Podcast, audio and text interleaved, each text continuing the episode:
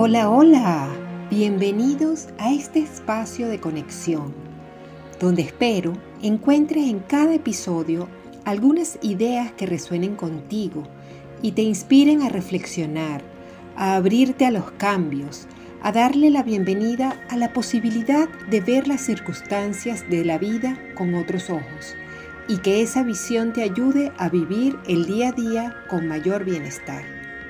Soy Carolina Zuniaga y esto es Efecto Caleidoscopio.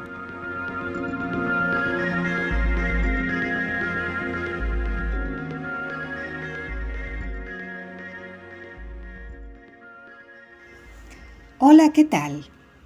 Bienvenidos al quinto episodio del podcast, segundo de este año 2021.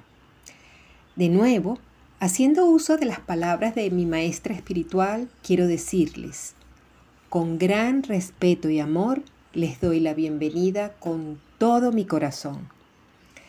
La verdad, qué alegría me brinda el tener la oportunidad de entregarles un nuevo episodio de Efecto Caleidoscopio, en el cual quiero tocar un tema que me toca muy de cerca y en lo más profundo, que hace vibrar las cuerdas más sensibles de mi ser, y es la emigración. La emigración vista desde varias perspectivas. La de quien deja su país de origen y se va solo o con la familia a buscar un mejor futuro o mejores condiciones de vida o desde quien se queda y ve partir hijos, hermanos, padres, amigos. Desde la perspectiva de quien emigra y lo logra y se queda, y también de quien lo intenta y decide volver. Tal vez porque no tuvo éxito en el intento, o tal vez porque aún teniéndolo o estar en vías de, decide regresar. Incluso quise indagar en las vivencias de quienes emigraron. Pasaron toda una vida en otro país y ya en la tercera edad deciden dejarlo todo de nuevo y volver a comenzar de cero en su país de origen, a donde vuelven como extranjeros, o en un nuevo destino.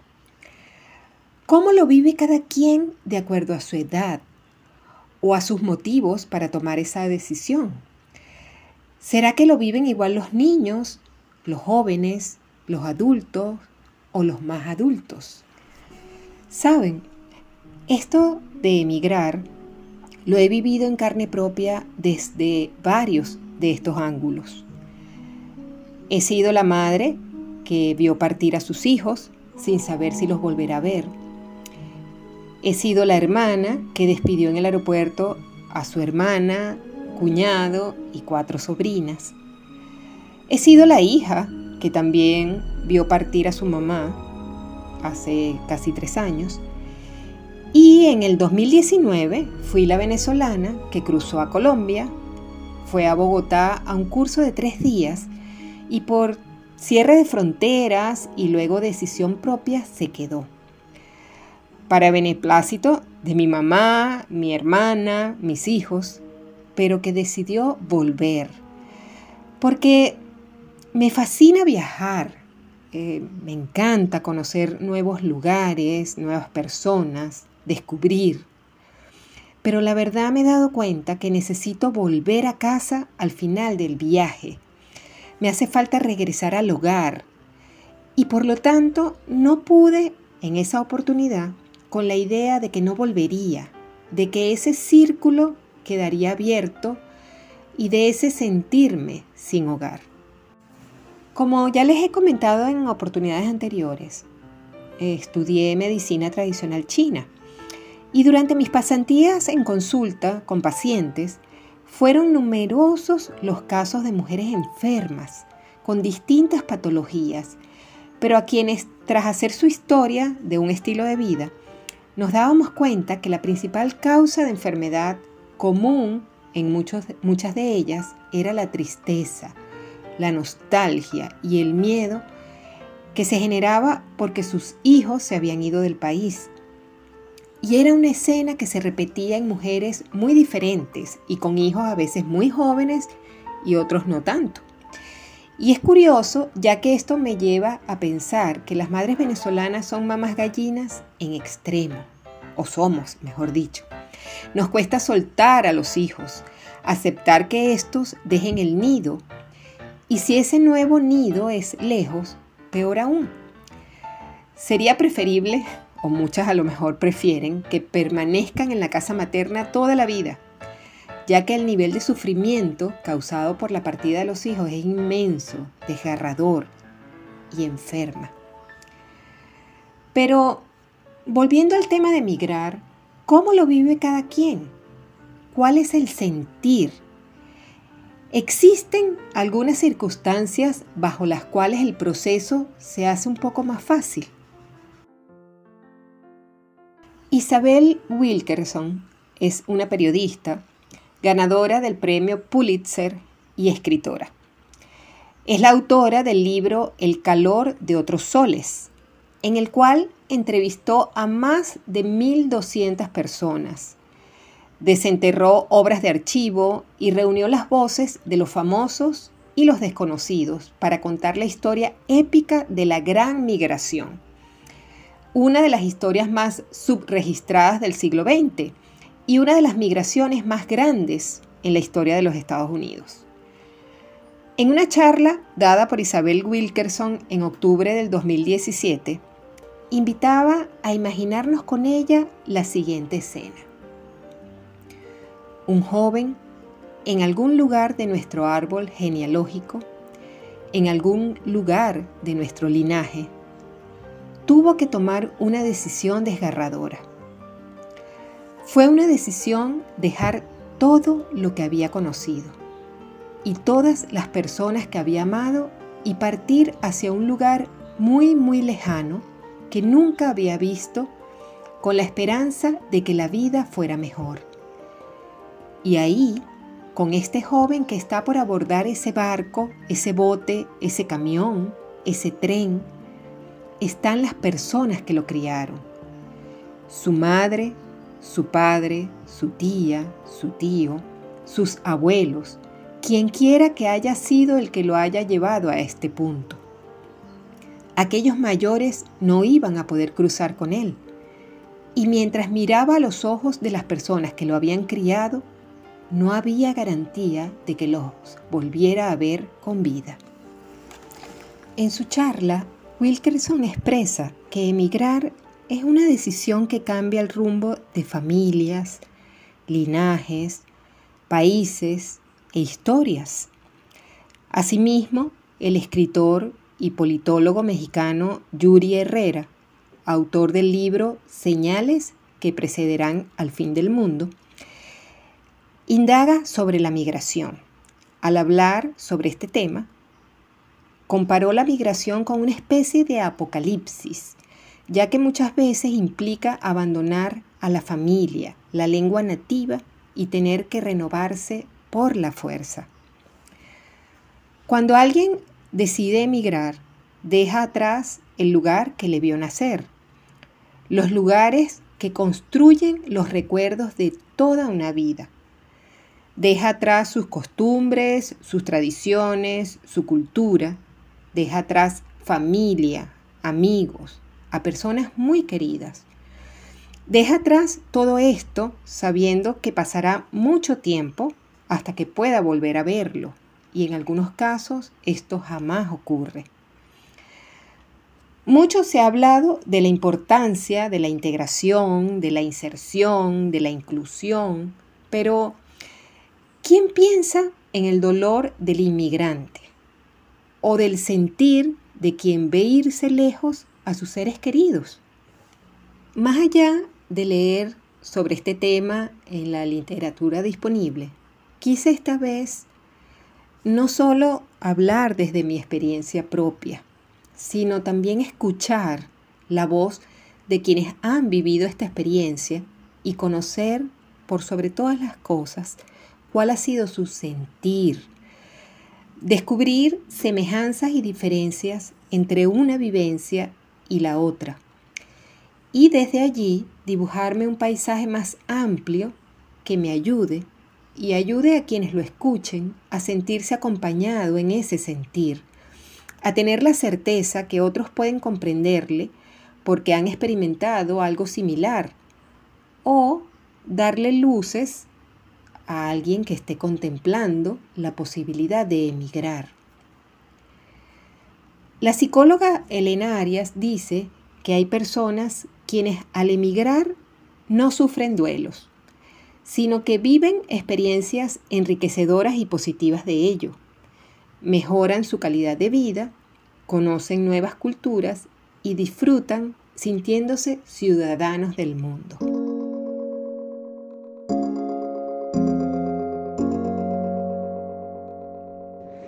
Yo amé este país, todo, todo lo que los uruguayos en ese momento podían criticar, de los colores que usaban las secretarias, de los tacones que usaban, de cómo se maquillaban.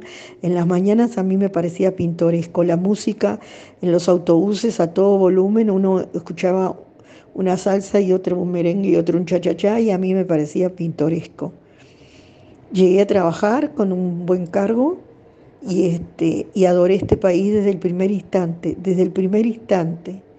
No me di la chance ni de mirar para atrás, ni de usar en mi casa la bandera de Uruguay, el escudo de Uruguay, el termo y el mate, este, el cuero de, de vaca en el piso. No, nada, nada.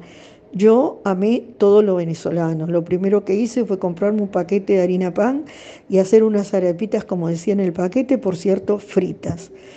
Y adoré este país. Es la única forma de adaptarse a un país. Es no ver lo malo, es ver lo positivo que tiene, no criticar el país donde uno está, porque si no, uno se debe ir. El país que lo recibe si uno le da amor, le, le da amor. Los venezolanos me dieron amor porque siempre me vieron enamorada de este país. Nunca critiqué lo de Venezuela. Y me adapté a todos los gustos, a las comidas, a todo. Eso es lo, para mí es primordial. Y después ahora me tocó por la pandemia quedarme en Uruguay y vuelvo a ser un emigrante, pero en Uruguay, y vuelvo a tratar de adaptarme a todo lo que me había desadaptado. Llegué con 32 años a Venezuela y me vengo con 74 a Uruguay, así que saquen la cuenta. Eso es lo primordial. Ver lo positivo del país donde están. Tratar de ubicarse en la música, en la comida, en, los, en las costumbres. No le hagan la guerra al país donde llegan, háganle el amor fue llegar a Mérida y ver las montañas y el sol y ese cielo tan lindo, tan azul, que decidimos en ese momento que nos íbamos a quedar. Y para mí fue tremendamente positivo, 31 años en un país que la verdad que la gente nos ayudó muchísimo, recibimos ayuda de todo el mundo y todo el mundo este, se portó fantástico con nosotros. Eh, yo no me adapté a la comida, sino que fui una embajadora argentina en el sentido de que les hice probar todas mis comidas porque yo soy más difícil de cambiar de costumbres de comida. Así que yo les hice las medias lunas, hice el dulce de leche que no había cuando llegué, e hice las empanadas argentinas y la costumbre del mate, que a muchos los envicié con el mate también. Y bueno, pero ahora otra vez tuve que salir y aquí estoy en Ecuador. ¿Y qué puedo decir? Que me siento feliz aquí, que la gente también nos ha recibido con muchísimo cariño y tengo aquí casi tantas amigas como dejé en Venezuela y como dejé en Argentina.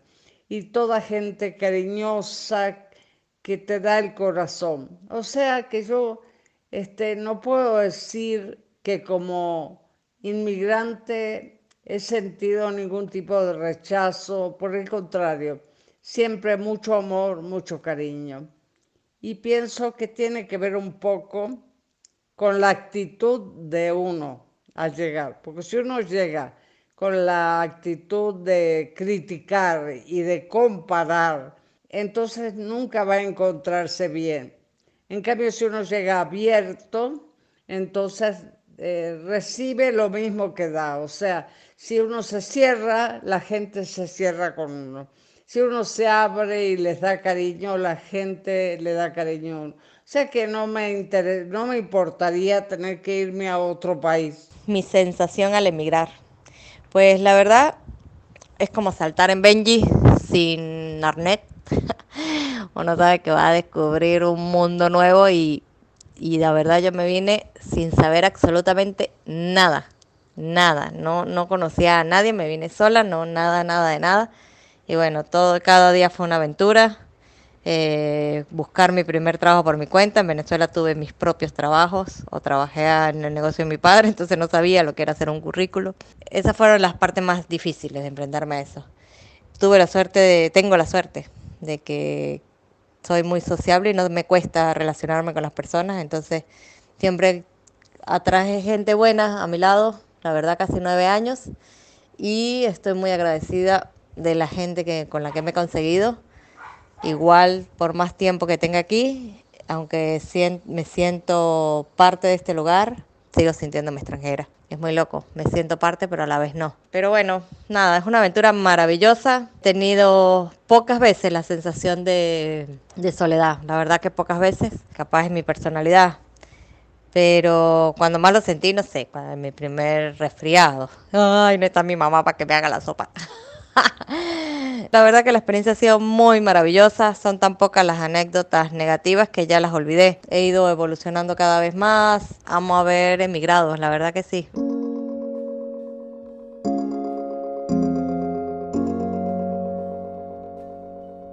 Al escuchar estas vivencias, pienso que indiscutiblemente la experiencia de emigrar va a tener una u otra connotación dependiendo mucho de la personalidad de cada uno y su forma particular de afrontar los cambios drásticos en su vida. Y me es claro que existen personas que lo hacen centrados en los aspectos positivos, en lo bueno que esos grandes cambios ofrecen, dedicándose al disfrute de lo bueno, independientemente de que sin duda existan también las dificultades, con una capacidad enorme de adaptación, de aceptación complaciente, de resiliencia y flexibilidad. Me recuerdan una frase de la escritora chilena Isabel Allende en su libro Mi país inventado, donde dice, el exiliado mira hacia el pasado lamiéndose las heridas. El inmigrante mira hacia el futuro, dispuesto a aprovechar las oportunidades a su alcance. Como les contaba al principio, hace dos años salí de Venezuela hacia Bogotá, en Colombia, en un viaje que se suponía iba a ser de cuatro días para asistir a un seminario. Llevé en mi espalda un morral con solo tres mudas de ropa, dos pares de zapatos y los implementos necesarios para una corta estadía. Mis planes cambiaron al recibir la invitación de una amiga que vive en Bogotá y quien me sugirió quedarme unos días más incluso hospedarme en su casa. Y bueno, así decidí hacerlo y me dije, me quedo hasta el próximo sábado. Sin embargo, para mi sorpresa, hubo un cierre de fronteras y la imposibilidad inmediata de regresar. Mi estadía de forma sorpresiva y brusca se volvió indefinida. En ese momento, tanto familiares como amigos me dijeron que seguramente era la mejor oportunidad para decidir quedarme, decidir emigrar. Decisión además que aplaudían mis hijos y mi hermana, quienes ya desde hacía rato me habían manifestado su preocupación en referencia a mi permanencia en Venezuela. Ellos estaban dispuestos a ayudarme para que me quedara y así estuve durante tres meses durante los cuales dormí en el sofá de la casa de mi amiga, compré algo de ropa en los mercados de las pulgas, ya que las tres mudas que había llevado se hicieron insuficientes, y comencé a buscar trabajo, y lo encontré. Y no solo lo encontré, sino en aquello que me gusta hacer como masoterapeuta. Sin embargo, a pesar de que esa sensación de perdida en una ciudad desconocida fue dando paso a una seguridad que me permitió ir y venir sola en transporte público, saber ubicarme, hacer algunos nuevos amigos, disfrutar la hermosa ciudad que es Bogotá, sus parques, sus bibliotecas, e incluso reencontrarme allá con viejas amistades, siempre hubo algo dentro de mí que no me hacía sentir cómoda y satisfecha con la idea de quedarme. Cuando veía a mi alrededor y pensaba en quedarme para siempre, alarmas dentro de mí saltaban, se disparaban. Había como una sensación permanente de soledad, de vulnerabilidad, de no pertenencia. Por ejemplo, tuve que hacer un trámite con mi línea celular y no podía hacerlo yo misma por no tener cédula colombiana. Quise afiliarme a una biblioteca para poder pedir prestado libros y tener así que leer, y no podía hacerlo por no tener papeles colombianos. Y la verdad, eso me hacía sentir ciudadana de tercera o de cuarta. Intenté alquilar un espacio para vivir y así no seguir ocupando el sofá en casa de mi amiga. Y me impactó encontrarme con resistencias y desconfianzas al saber que se es venezolano y corren el riesgo de que uno diga que se alquila para una o dos personas y termines metiendo ocho. Y por encima de todo, me di cuenta que sí, me fascina viajar, amo viajar, conocer nuevos lugares, pero necesito regresar al hogar. Y cuando digo hogar, no me refiero necesariamente a una casa, me refiero a todo aquello que me haga sentir en el hogar, acogida, protegida, a gusto, amada. Tal vez haya sido que ese no era mi plan, que no tuve la oportunidad de planificar ni emocional ni mentalmente la emigración de contemplarla y aceptarla, y por lo menos en mi caso, hogar también significaría hacerlo acompañada, no sola. Así que regresé. Les quiero compartir ahora las vivencias de algunos que emigraron acompañados con su familia, que si bien estoy consciente supone una enorme responsabilidad y mayor esfuerzo, no dudo que signifique una enorme diferencia por el apoyo emocional que supone, porque no dejas atrás tu núcleo familiar más importante, porque emigras en cierta forma con el hogar.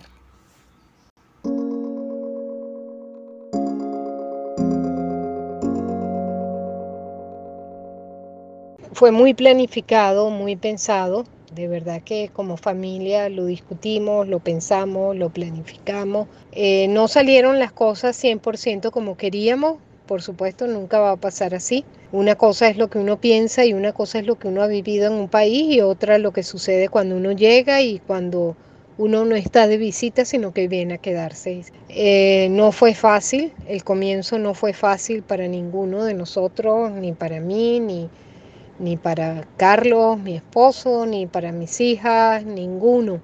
Eh, yo creo que los dos primeros años o los tres primeros años son los más difíciles, las añoranzas son muchas. Después uno como que va siendo como una costra, ¿no? Y no es que uno deje de querer a su país, pero uno tiene que adaptarse a vivir donde está, tiene que aprender el idioma, tiene que salir a la calle, a trabajar, tienes nuevos amigos, empiezas como a querer este país y a tenerle agradecimiento al país donde uno llega. Pues en este caso para mí fue este país, en Estados Unidos. No me ha ido mal, no me quejo en absoluto. Yo creo que, que nos ha ido bien. Uno se adapta 100% porque uno siempre tiene la cosa de que en mi país era así o en mi país era asado. Pero sí, yo por lo menos he tratado de adaptarme lo más que puedo. Eh, vivo en este país, he hecho un hogar en este país. Mi patria sigue siendo Venezuela y nunca olvido mi país, nunca olvido Venezuela, pero, pero bueno, ya no puedo vivir en él. Es un proceso largo donde siempre uno tiene el corazón dividido con la esperanza algún día de, de volver y de encontrarme con las calles que me son familiares, encontrarme con mis querencias, mi familia, mis amigos. Sí ha sido bueno, lo reconozco, de verdad que sí. Ha sido un reinventarnos todos los días, sigo tratando de crecer, con esa costra que se formó para no sufrir tanto. Vivo aquí y aunque sigo sí oyendo mi música de Venezuela y mis cantantes venezolanos, pues mm, hay veces que, que bueno, que como que la costra crece y, y uno se deja llevar, ¿no? Porque vives aquí. Pero Venezuela no se olvida, Venezuela siempre se queda ahí, aunque sea en el fondo, pero siempre está. Siempre pensé que viviría toda mi vida en Venezuela, que mis años transcurrirían recorriendo mi hermoso país, disfrutando de nuestra gente y nuestra alegría, y que cuando mi esposo y yo termináramos de criar a nuestros hijos, pasaríamos la vejez viviendo frente al mar en Tucacas. Pero la vida tenía otros planes y nos tocó ser casi expulsados de nuestro país por pensar diferente y querer que nuestros hijos fueran libres pensadores. Dejamos atrás, con un dolor desgarrador, todo lo que era nuestro por derecho. Y así empezamos de cero, en una tierra con costumbres diferentes y un idioma que no era el nuestro. Pero tocó armar de nuevo el corazón y aprender el idioma con mucho amor. Entonces empezamos a hacer nuestra, esta tierra que nos ha brindado seguridad y protección, a disfrutar nuestras tradiciones y hacer nuestras las de aquí también. A mis hijos les he enseñado que nuestro corazón siempre será vino tinto, pero que así como amamos a Venezuela como se ama la madre que te da la vida, amamos este país como se ama el padre que te protege. Hoy, varios años después de haber partido, si me preguntan si volveríamos, diría que no. ¿Y por qué? Pues porque ya no sería regresar a lo que dejamos atrás hace varios años. Y sería un cambio quizás más duro que el que hicimos cuando salimos de Venezuela. Sería más que empezar de cero y ya nuestros hijos han hecho su vida aquí. Y pues así que tocó hacer un cambio al plan inicial. Y ya tenemos en mente otra playa, que no es tan bella como Tucacas, pero que regala unos hermosos e inspiradores atardeceres. Pero a Venezuela, a Venezuela siempre la llevaremos en el corazón. Eh, digamos que yo, nosotros hemos vivido la, migración desde dos puntos de vista. Primero salió Marisol, año y medio después salimos nosotros. El proceso de Marisol eh, fue bastante movido emocionalmente, eh, pues ver partir un hijo a un país donde no tiene familia, donde no tiene amigos, mm, que nunca ha salido de su casa, que siempre ha estado uno allí para ellos, es un duelo bastante importante. Sin embargo, pues saberla bien me consolaba. De verdad que ha sido para ella un proceso mm, de mucho crecimiento, de mucha maduración, de mucho enriquecimiento. Y eso pues es satisfactorio. Y en cuanto a nosotros, si bien fue doloroso cuando Marisol se vino, ni hablar cuando ese avión levantó vuelo y sabía yo que dejaba mi, mi, mi, país, cuando cerré la puerta de mi apartamento y sabía que no volvía y no sabía cuándo regresaba, cuándo regreso. Eh, fue algo muy doloroso, a pesar de que venía a encontrarme con Marisol. Para nosotros como familia ha sido bien enriquecedor, hemos crecido, por mucho que te cuenten y te digan, nadie sabe la migración hasta que la vive, y por muchas previsiones que tomes, siempre hay cosas que parecen pequeñas, pero que se hacen presente cuando ya estás viviendo la migración y de verdad que, bueno, se crece, se madura, afortunadamente trabajamos los cuatro, no ha sido fácil. Yo deshice la maleta del día uno, Luis no, para sido, fue más complicado. Se anhela, se extraña el país, los afectos, pero decididos a seguir adelante con el proyecto de vida que nos hemos planteado porque merecemos estar bien, merecemos tener calidad de vida. Así que, pues nada, aquí seguimos andando y, y trabajando y luchando por, por seguir alcanzando nuestros sueños.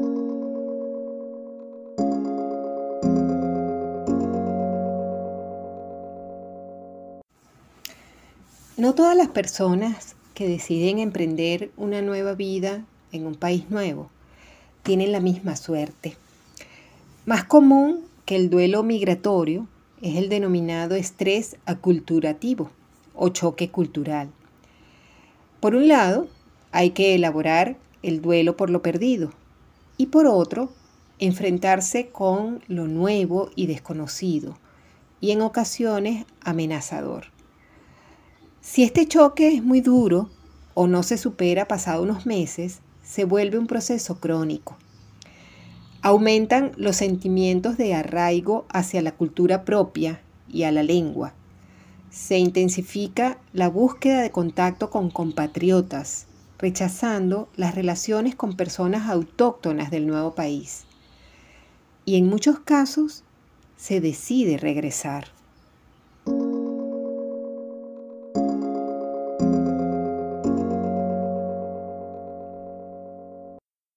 Te cuento que, bueno, emigrar a Perú ya la noche o las noches previas a, mi partida tuve un ataque de ansiedad, mm, temores, pues temores por, por lo desconocido, por tantas cosas que me podían, se me podrían presentar en el camino y en el país como tal. Conseguí trabajo como a los 15 días de patear la calle. En ese trajinar de la búsqueda de empleo, ya me chocaba un poco era la idiosincrasia, o sea, eh, somos muy distintos, de verdad no seremos latinos y todo, pero no nos parecemos en casi nada. Ya por ahí eso me chocaba un poco. Nosotros los venezolanos somos demasiado alegres, espontáneos, extrovertidos. Chocaba un poquito con la cultura de ellos. Los respeto, los admiro, pero no me convencía mucho. Con el transcurrir de los días eh, ya se fue haciendo muy cuesta arriba el tema de no estar con mi familia, no estar con mi esposa, mis hijos. Llegó un momento en que ya estaba como en modo en modo automático. Yo iba a trabajar, llegaba del trabajo, me acostaba a dormir. Mi horario era, netamente nocturno. Llegaba a dormir en el día, comía, me acostaba, me paraba, me bañaba al trabajo. El, el sentimiento es un vacío, es un sinsabor, es unas, unas ganas de no vivir increíbles no lo soporté. Eh, ya estaba tentando era contra mi, mi, mi, tranquilidad, mi salud emocional, eh, hacer videollamadas a la casa y ver que aunque mi esposa y mis hijos quisieran proyectar que todo estaba bien aquí en casa, pues yo sabía que no lo estaba, o sea, que le estaban pasando mal sin mí. Emigré en una fecha bastante complicada, emigré en noviembre nuestra fecha navideña las pasé por allá solo. Llegó un momento en que ya ni siquiera yo sentía que ni, ni deprimido estaba, estaba como en autómata. Bueno, el día de cumpleaños me hija yo por allá fue tanta la desesperación que sentí que, que ni siquiera iba a tolerar viajar cinco días para devolverme. Enseguida compré un, fui y compré un pasaje de avión con la mejor fecha posible, que fue los primeros de febrero, y decidí, pues, le dije a mi esposa que me devolvía y y me vine. Básicamente yo no, no tengo queja en cuanto a al país como tal, o sea, eh, uno tiene que adaptarse al país que llegue, el país no se va a adaptar a uno. Eh, no me trataron mal en ningún momento, lo intenté, lo intenté y no, no pude. Es distinta si me voy con la familia completa, pero también es un tema, mm, irse del país con todo el grupo familiar, pues si no cuentas con los recursos. Nada, pues volví a mi país, me reencontré con mi familia. Siento que hay un, es un antes y un después porque, como dice el dicho, nadie sabe lo que tiene hasta que lo pierde. No es que yo había perdido nada, no, de hecho no había perdido nada, simplemente en este caso es la separación, no tenerlo cerca es, es durísimo, duro, duro, una cosa es un, como es un hueco en el alma así lo puedo escribir, un juego que no lo llena nada ni nadie que no sean los tuyos, los que, a los que tú extrañas. Que emigramos mi esposo, mi hijo menor y nuestro hijo mayor se, se encontraba en ese momento en los Estados Unidos. Eh, migramos porque se me ofrece una oportunidad de trabajo en el Ecuador. Realmente siempre quise emigrar desde muy joven, este, pero esto no se da sino bajo una oferta de trabajo en un momento país caótico y decidimos aceptar la oferta. Eh, la migración ha sido un proceso difícil para mí muy doloroso, con momentos muy desesperantes, porque realmente fuimos muchos los que emigramos al Ecuador, a un país que no estaba preparado para recibir migrantes y con una idiosincrasia difícil para recibir migrantes. Aquí uno sobrevive en los aspectos emocionales y tratando de ubicar espacios. Conocí a mi maestra de yoga, que ha sido realmente una gran ayuda, practicando el desapego, el aquí y el ahora y manejando eh, la ansiedad de lo que va a ocurrir eh, o del futuro.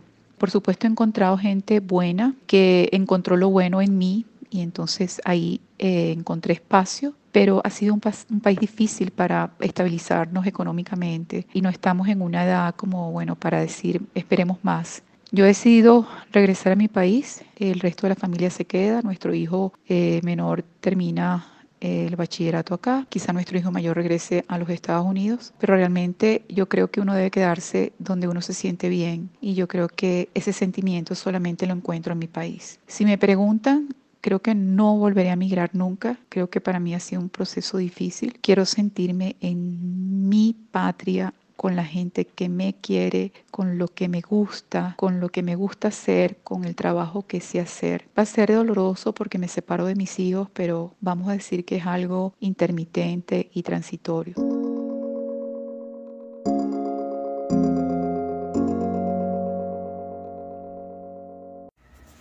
Un estudio realizado por Emilio Osorio Álvarez, profesor de Migración y Estudios de Población de la Universidad Central de Venezuela, muestra que los jóvenes de Venezuela consideran irse porque ven que las oportunidades de vivir, de trabajar y alcanzar sus sueños en el país son escasas.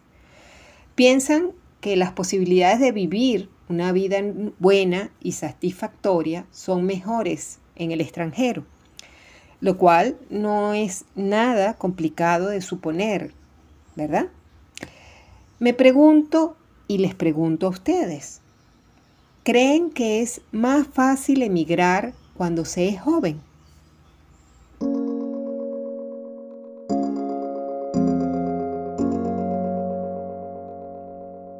Mis padres emigraron de Uruguay a Venezuela cuando yo tenía siete años y yo emigré luego a Estados Unidos cuando tenía casi 30 y llevo casi 30 aquí.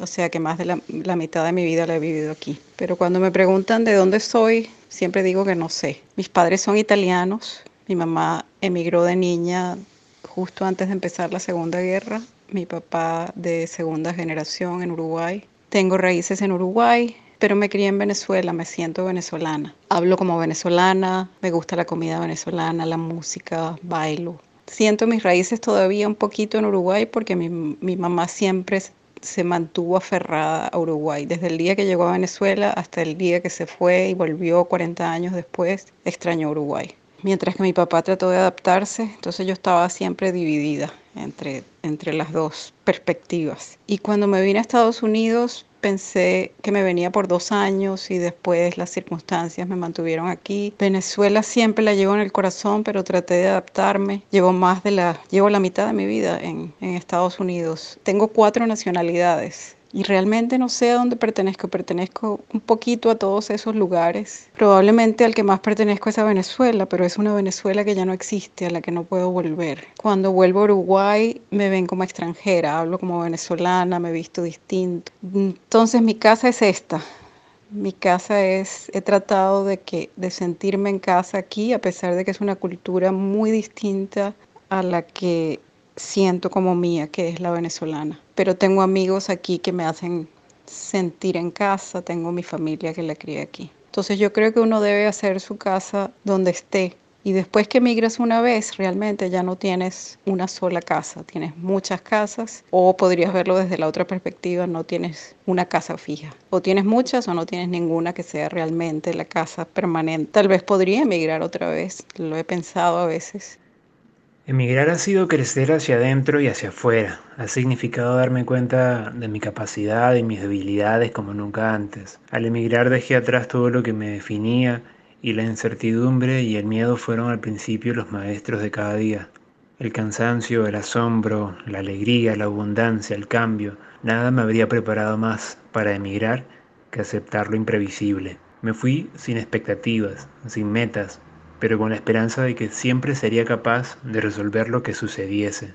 Me di cuenta de que el miedo que sentía no era hacia lo que podría devenir del futuro, sino a perder todo lo que tanto había construido en mi vida. Y a la larga ese miedo también desaparece cuando te das cuenta de que es mucho más lo que ganas tras las experiencias y los aprendizajes que aparecen ante ti cada, cada día. Emigrar fue difícil, pero aún más es nutritivo, transformador. Emigrar me abrió los ojos ante un poder infinito que llevo dentro de mí y que por mucho tiempo estuvo dormido. Cuando me fui a Italia, me fui con ilusión, porque tenía planes, tenía proyectos allí. Además que también yo en Venezuela nunca me sentí 100% aceptada por mi entorno, como que yo en algún modo nunca sentí que encajaba totalmente en Venezuela. Y en el momento en el que yo llego a Italia y que siento que, que estoy en el lugar que, está, que es para mí, fue totalmente diferente, por ejemplo, a cuando me mudé para España. Yo tuve un verdadero choque cultural, fue cuando me mudé a España, porque cuando llegué a Italia yo me sentía como, como pez en el agua. Aparte de que no quería irme, fue como obligado. Y estar en un país donde además no quieres estar y tampoco te sientes a gusto es mucho más complicado. La decisión de, de salir de Venezuela, yo todavía estaba muy chama, eh, pero siempre supe que quería salir de Venezuela. Mi vida yo nunca la proyecté en Venezuela y creo que mi familia estaba un poco preparada para eso porque ya yo se los había dicho desde que era muy pequeña que no quería estar allá. Yo vengo de una familia que son, son emigrantes, o sea, mis abuelos emigraron de Italia para Venezuela y se quedaron toda su vida en Venezuela. Que Italia yo la sentía mi casa y mi plan cuando yo emigré a España era de estar solo un par de meses y en ese trayecto de, de estar obligada en este país, en un país en el que yo no me siento, todavía no me siento acogida, también aprendes a, llevar el día a día y a darte cuenta de que no todo es como lo pintas, o sea, como empiezas a encontrar esas pequeñas cosas que sí fluyen, que sí van contigo, que sí, que sí pueden funcionar. Y sobre todo me ayuda mucho la mentalidad de pensar esto es algo temporal, yo no me voy a quedar aquí, pero mientras esté aquí voy a aprender a vivir aquí, sin amarguras, sin pensar en que no me gusta, todo lo contrario, o sea, como buscar más bien las cosas positivas y las enseñanzas que me deja esta experiencia.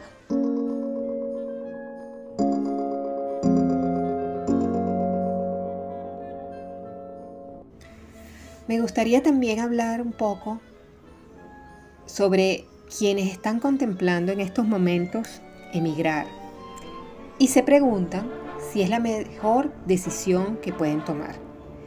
Si es conveniente dejar atrás algo a donde volver, por si acaso le va mal, o si es preferible hacerlo de forma radical, salir de todo acá, venderlo todo llegar al nuevo destino y deshacer la maleta y no voltear para atrás. Deben hacer el balance de qué se tiene aquí, qué se deja y qué se espera lograr y encontrar. ¿Cuáles son los mayores miedos? ¿Qué es lo que debo tomar en cuenta? Porque para nadie es un secreto que no son las mismas condiciones de quienes emigraron de Venezuela hace más de 10 años que hacerlo en estos momentos en los cuales hay muchas puertas, digamos, no cerradas, pero sí entornadas para los venezolanos en la mayoría de países que consideramos tradicionalmente como destino. Venezuela es, en la actualidad, uno de los cuatro países a nivel mundial con mayor número de emigrantes, como lo destacan en el libro el éxodo venezolano entre el exilio y la emigración. Según lo expone la periodista Beth Daly en su artículo ¿Qué perfil tienen los venezolanos que migran? A partir del 2015, los migrantes han salido del país sin realizar un estudio del lugar al que querrían ir libremente, sino más bien ha supuesto para ellos un destino forzado. ¿Y cómo compaginamos esta realidad con el hecho de que la primera recomendación que nos dan antes de tomar la decisión de partir es evaluar las razones que motivan la salida y analizar las oportunidades reales de vida en el exterior? La frase me quiero ir resume el primer pensamiento de un emigrante. Sin embargo, en repetidas ocasiones a este primer impulso sigue una incapacidad para tomar decisiones en función de la salida. Comienza el miedo a lo desconocido o peor, la certeza de carecer de las habilidades y competencias indispensables para vivir y trabajar en el exterior. La persona se debate entre el pensar y el sentir.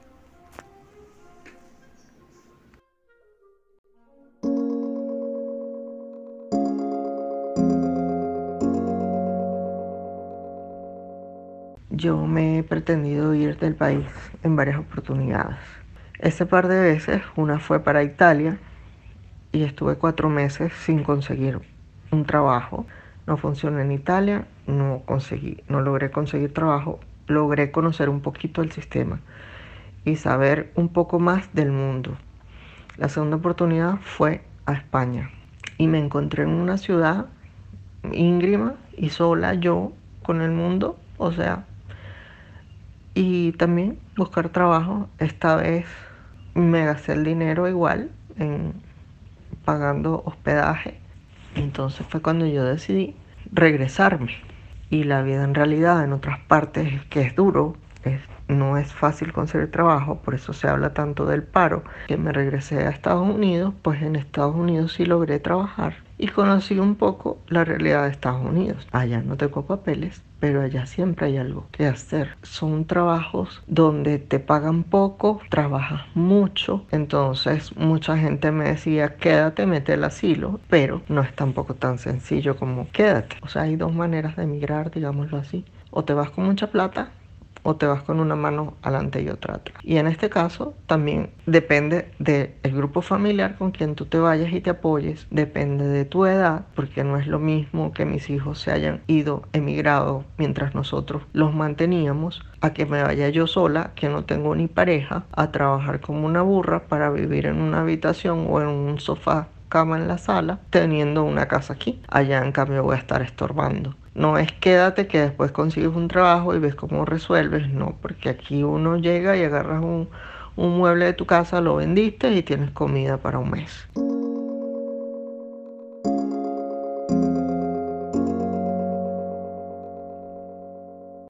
Al inicio del podcast también les mencioné que no quería solo hablar del tema migratorio desde la óptica de quien decide irse o quien efectivamente lo ha hecho sino también desde la vivencia y el sentir de quienes nos quedamos y hemos visto partir a lo largo de los años a hijos, hermanos, padres, amigos.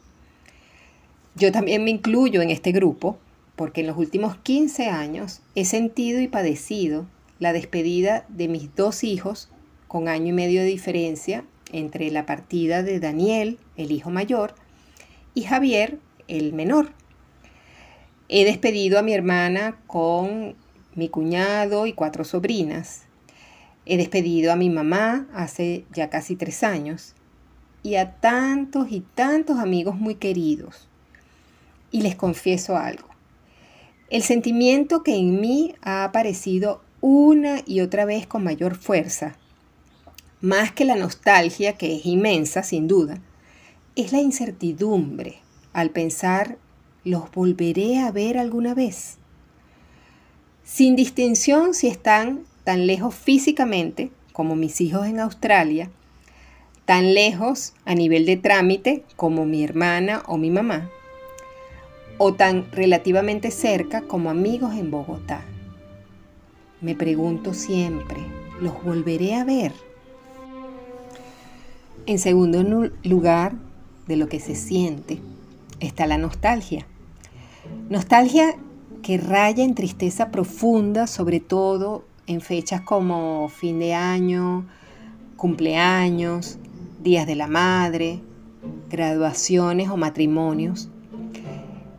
Es como una sensación de que me pierdo los momentos más significativos de aquellos a quienes amo, de desconexión de sus vidas, sus día a día. Particularmente con mis hijos y mis sobrinos, a quienes he visto hacerse adultos a través de las redes sociales, las videollamadas, las fotos, Me ha costado muchísimo asimilar que ya no son los mismos adolescentes que despedí en el aeropuerto. Y cuando la nostalgia me desborda, me repito el mantra, lo mejor para ellos fue partir. De otra manera no estarían cumpliendo sus metas y sueños como pueden hacerlo en donde están. Esa certeza de saber que mis seres queridos están bien donde quiera que están, esa práctica constante del desapego y el hecho de tener un proyecto de vida propio, de tener pasiones personales en el ámbito laboral, en el esparcimiento que disfruto y me satisfacen, me ha ayudado a mantenerme sana. Y sin embargo, varias veces he debido recurrir a diferentes tipos de terapia principalmente la acupuntura y la psicoterapia, para ayudarme con los efectos de todas esas carencias afectivas. Y no soy ni por lejos la única. Venezuela está llena de madres sufrientes por tener sus afectos lejos de sí, pero que a pesar de ello siguen guapeando. Como bien lo expresa Irene Spech en su artículo en el mismo país.com, necesito que mi hijo esté en el mejor y más seguro ambiente, donde tenga las mejores oportunidades de desarrollarse y realizar sus sueños y su vida. Pero al mismo tiempo es saber que a lo que has entregado tu mayor y mejor esfuerzo está lejos de ti, que no vas a compartir diariamente con él, y mucho menos con su futura familia, y ni hablar de las posibles nietos. Ver migrar a nuestros hijos como una medida de supervivencia no es lo mismo que el ciclo normal del nido vacío.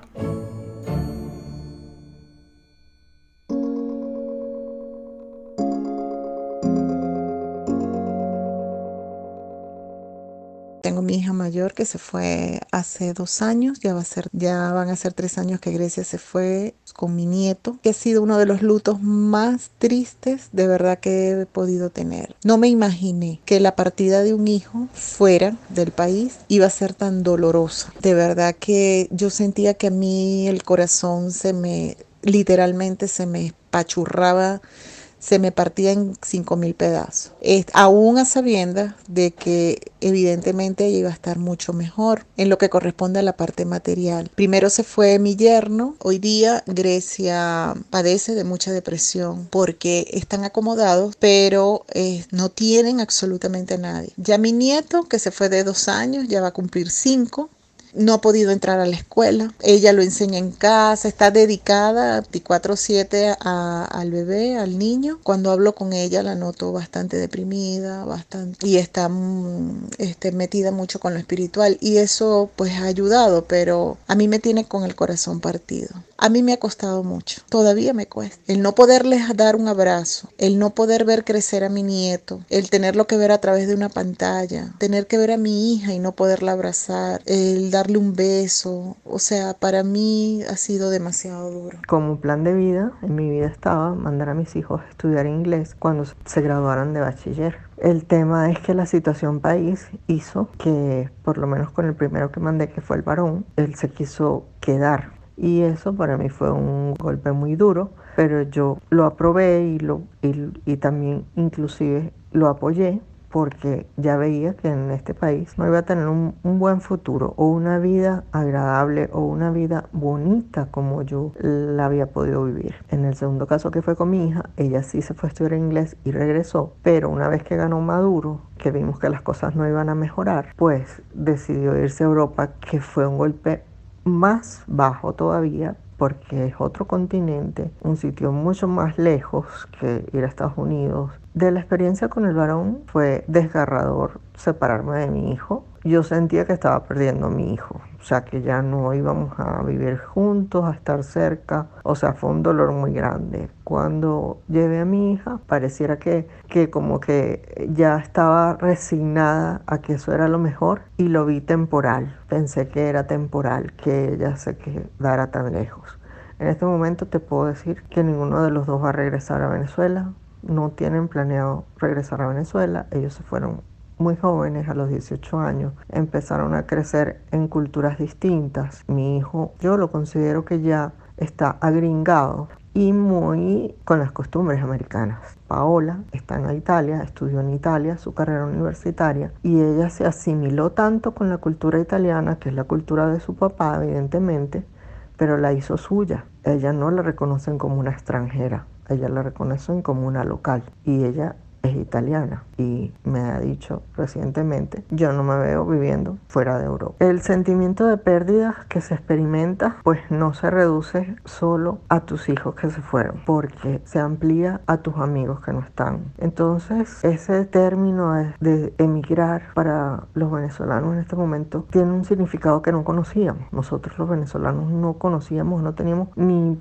ni idea en la cabeza de que todo esto que estamos viviendo nos pudiera pasar. Pero entonces empiezas a ver la migración de tus amigos, de familias enteras, de tus vecinos. Empiezas a ver todos los pasillos vacíos. Este, en mi piso no hay, no vive nadie. En el piso de arriba tampoco. En el piso de abajo tampoco. Y los carros que hay en el estacionamiento, la mitad están llenos de tierra porque son gente que ya se fue. Y todo eso te va dando como, no sé si llamarlo desilusión, una, una nostalgia, una cosa. Yo me niego que voy a pasar 10 años sin ver a mis hijos, me niego a eso. Y hago todo el esfuerzo, mi vida se ha enfocado trabajar todo el año para poder viajar y verlos, para poder seguir teniendo, aunque sea un tiempito de contacto con ellos. Yo fui emigrante en una oportunidad. Yo me fui del país y viví tres años fuera de Venezuela. El hecho de irte por tu voluntad es completamente opuesto al hecho de irte por obligación.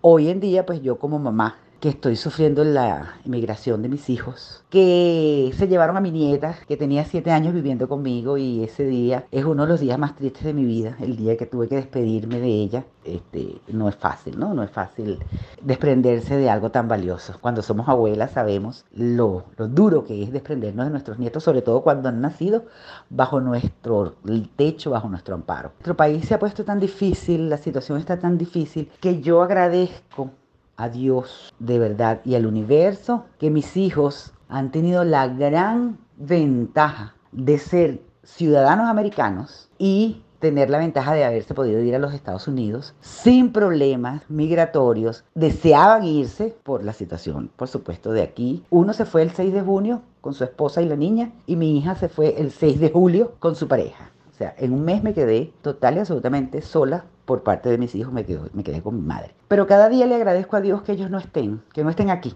que estén buscando sus, sus oportunidades. Yo los veo como dos pichones ansiosos de libertad, que volaron a otros cielos para hacer sus nidos en otras ramas, lejos del árbol de mamá. El árbol que siempre les dio sombra, ellos lo dejaron cuando quisieron hacer sus propios nidos. Y eso para mí es maravilloso. Están realizando su vida, están realizando sus sueños, están avanzando, se están desarrollando y están creciendo como seres humanos, asumiendo la responsabilidad de sus vidas, sin el apoyo y el ala de mamá. Y eso me parece maravilloso. Lo que no implica que yo no esté pendiente y que no siga siendo su apoyo moral a larga distancia. Porque como buena madre al fin, siempre queremos arreglarles la vida a ellos. Más he entendido pues que ya ellos toman sus propias decisiones. Y como madre, en mi mundo interior sí, tengo una gran nostalgia porque han pasado cinco años.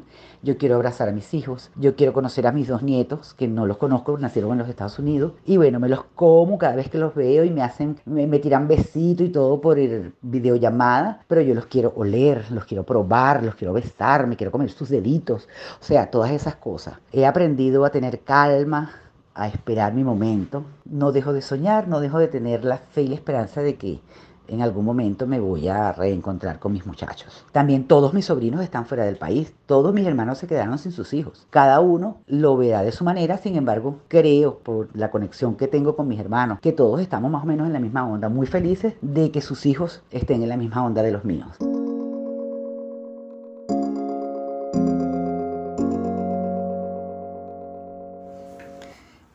Pienso que desde mi experiencia, el mejor consejo que podría darle a las madres que viven la partida de los hijos es que después del duelo normal por la separación, dediquen sus esfuerzos a un proyecto propio, que encuentren algo que hacer para ustedes, nuevos estudios, culminar alguno que hayan dejado incompleto, aprender algo nuevo, no sé, quizás pintar, manualidades, la fotografía, el yoga o cualquier actividad en la cual poner sus ganas, su energía, su tiempo y le brinde satisfacciones.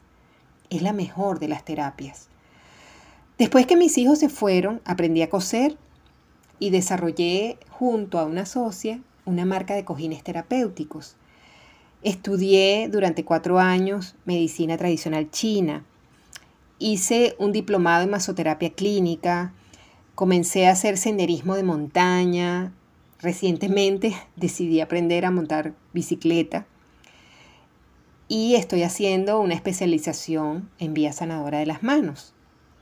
He hecho cursos tanto de diversas técnicas de terapia manual como de jardinería, cerámica y pare usted de contar. Ya hasta chiste me han hecho algunas amigas al respecto. Pero lo cierto es que trato de mantener siempre delante mí un proyecto nuevo, un sueño, una pasión. Y para ejemplo, este podcast. Este podcast es una de esas pasiones, uno de esos sueños. Quise darme un paseo por este tema que nos ha tocado tan de cerca a todos los venezolanos en las últimas décadas y que nos sigue tocando a diario, ya que todos los días nos enteramos de alguien más que también se fue. Por cierto, cada vez que se enteran de alguien que emigró, ¿no les pasa por la cabeza el pensamiento, mm, ¿será que al final quedaré solo yo? Y se cuestionan, aunque sea por un breve instante, si están haciendo lo correcto al quedarse. Saben, a mí me pasa, no lo voy a negar. Sin embargo, también recuerdo las palabras que escuché en una charla que dio el economista Javier Serviá en la Universidad de los Andes, donde él decía que si uno decidía irse, debía hacerlo deshaciendo la maleta y sin mirar hacia atrás, ni lamentarse de lo que se dejó. Y si se decidía quedarse, asumirlo igual, sin quejas y sin pensar en lo que se puede estar perdiendo por no irse. Y que ninguna de las dos decisiones son cuestionables ni deben ser juzgadas ni por el que se va ni por quien se queda. Como lo he venido haciendo hasta ahora, una vez más los invito, les propongo que me acompañen en ese empeño de girar el caleidoscopio y ampliar así nuestra mirada, regalarnos una forma diferente de ver, de tener la vivencia, de experimentar las circunstancias que nos toca vivir de una forma que nos brinde mayor bienestar, que nos brinde salud, que nos permita la nostalgia, más no la melancolía, que nos acerque más al recuerdo de lo vivido sin generar tristeza y sin dejarnos pegados en el pasado, en quien era o lo que dejé atrás. Hoy quiero terminar este podcast con las palabras del poeta griego Cavafis, Ítaca, que nos habla sobre la importancia de disfrutar el camino, cualquier camino, y no solo añorar el objetivo. Todos queremos volver a casa, a Ítaca, avistar desde el mar la isla en que crecimos. Cuando emprendas tu viaje a Ítaca, pide que el camino sea largo, lleno de aventuras, lleno de experiencias. No temas a los lestrigones ni a los cíclopes, ni al colérico Poseidón.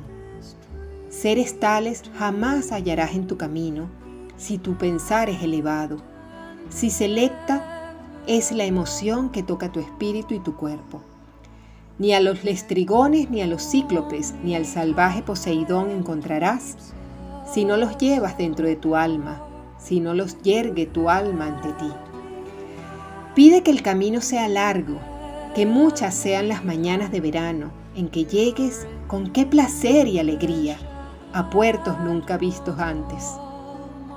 Detente en los emporios de Fenicia, y hazte con hermosas mercancías, nácar y coral, ámbar y ébano, y toda suerte de perfumes sensuales. Cuantos más abundantes perfumes sensuales puedas.